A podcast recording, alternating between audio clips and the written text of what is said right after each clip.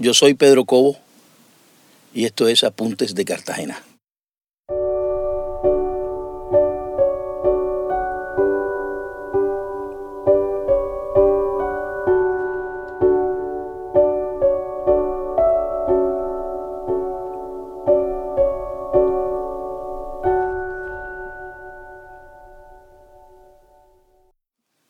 Recuerdo claramente el día que lo vi por primera vez.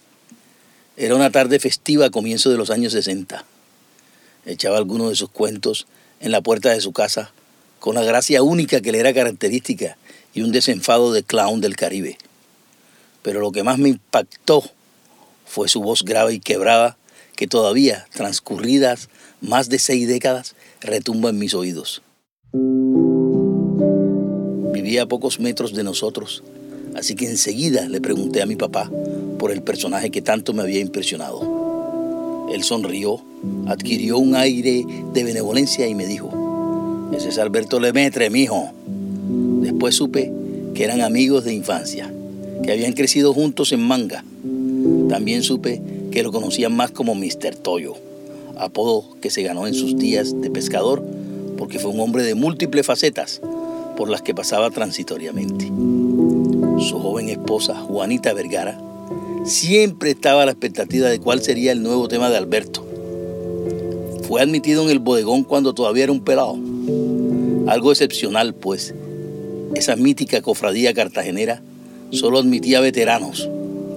Lemetrico, le dijo un día de copas el tuerto López, llévale este libro a Víctor Cobo, él lo compra. Al recibirlo, en su almacén mi abuelo se dio cuenta que tenía una dedicatoria al tuerto, de puño y letra del autor, nadie menos que don Miguel de Unamuno, y lo devolvió. Eso ponía en peligro la bohemia en la que escaseaba el metálico. Poco después Lemetre regresó donde Víctor Cobo con el libro, esta vez sin la dedicatoria porque el bardo de las botas viejas le arrancó la página que fue a parar a la caneca de la basura con toda y la firma de don Miguel. Mr. Toyo no era dibujante, ¿ah? pero para la portada de una revista de pesca que él editaba para rebuscarse, le pidió al tuerto que le posara y este aceptó a regañadientes. El resultado fue un bello dibujo de perfil del mayor poeta cartagenero que aparece en muchas de sus biografías y ensayos.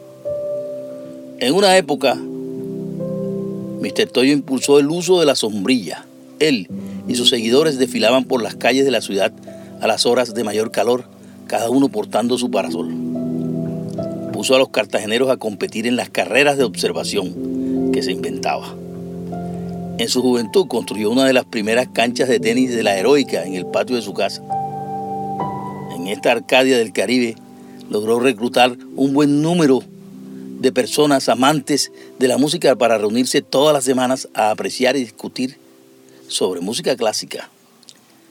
Cuando lo nombraron director de tránsito en los años 50, mandó a poner unos espejos en los cruces para que los conductores pudieran ver si venían carros.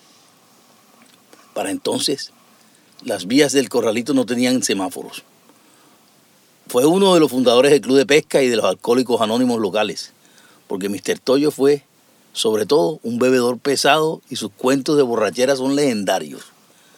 Recuerdo haberlo visto llegar a su casa un par de veces amanecido en la parte de atrás de una camioneta.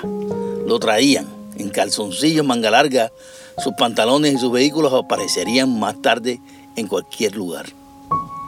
En una ocasión, en pleno delirio alcohólico, hizo subir un coche con el cochero y el caballo al segundo piso de su casa frente al mar en el Cabrero. Se inventó el patial una cofradía de mangueros que realizaban actividades lúdicas y culturales, entre ellas una celebración alterna de las fiestas de noviembre para los parroquianos. Cada año, una familia prestaba su casa que servía como caseta pública. Una de las jóvenes del barrio era coronada como reina del patial y el día del bando se realizaba un recorrido con carrozas por el sector. La gente de todos los estratos, edades y oficios se entremezclaba. Había guerra de buscapiés, papayeras que tocaban porros interminables y holgorio sin, manifestaciones, eso sí, de violencia. Mr. Toyo instalaba el ronducto, un barril lleno de ron tres esquinas y agua de coco, que estaba conectado a una manguera.